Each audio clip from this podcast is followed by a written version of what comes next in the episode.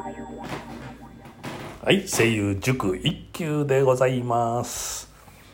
えー今日はですね、一つあの自分の、えー主催しているですね、えー朗読チャンプル一級品っていうのをちょっとこの話をまたさせていただきます。えーもう今週あれで来週ですね。来週20日と21日に、えー本番があるんですよ。ねえ今回はちょいとこう変わった。まあ毎回どっちかというと変わってはいるんですけどね。まあ「喜怒哀楽」というのをこう、まあ、テーマというかね。これ便利な言葉ですからね。何しろね。もちろんこの「喜怒哀楽」という、えー元の言葉は、あるわけですけども。私の場合は「喜怒哀楽」でございますから。ええ今回はちょっと、えー世にもこう奇妙な物語風のというかね、えーちょっとこう、まあ、ホラーっぽかったりというんですかねそういうのをちょっと集めて、えーやります。で毎回なんですけれどね最後に私あの落語をこう語ったりするんですけど今回は「死神を語らせていただきます」はいそうなんですよ。えーまあ本当にもしかしてねもしかしてえー見に行ってやろうなんて方がいたりしたら嬉しいんですけどね。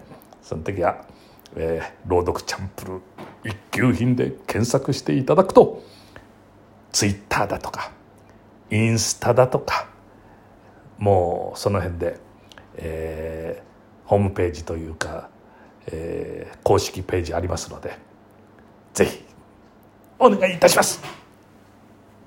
っていうことでね。はい。じゃあ、えーそういう宣伝も含めてもう一つ。えーここならだったかな？なんか知ってますか？そういうの聞いたことありますか？ね。えーここならっていうのでね私ほら朗読落語ね。朗読落語ってのをこうやって自称朗読落語家でございますからこれをですね出前してるわけですよ。で、えーここならにちょいと載せてみました。もうどこへでも行っちゃいますよ。もうねもう本当いろんなところで今までもやったんですよ。病院だったりとか老人施設だったりとかね。あと子供向けにね学校なんかにも行ってねちょっと声を出すワークショップもやりながら、えー子供にも分かりやすい落語をですね、えー朗読するというそういうのもこうやったりしてるんですよ。もうちょっとしたスペースがあればね、えーどこへでも行ってもうすぐに語っちゃいますから。もう語るっつったって詐欺語りじゃないんだからね。ええということで一つよろしくお願いしますよ。もうねはい。では今日もフランス小話ねちょっと行っちゃいましょう。はい。世界一。マリウスが病気で寝ている。医者が来て体温を測ったが眉を潜めて心配そうにつぶやいた。40度2分もありますよ。マリウスはそれを聞くとむっくりと起き上がり希望に目を輝かせていった。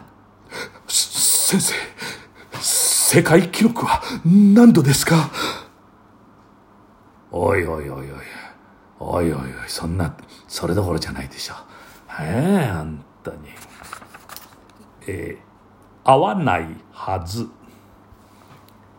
いつも少々間の抜けた男が二人往来でばったり顔を合わせたやあこんにちは。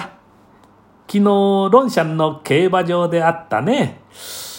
と一人が言った。お？お僕は昨日ロンシャンに行ってたんだね。君は？ええーいや僕は行ってなかった。うーんそれじゃあ僕たち知り合いじゃなかったんだね。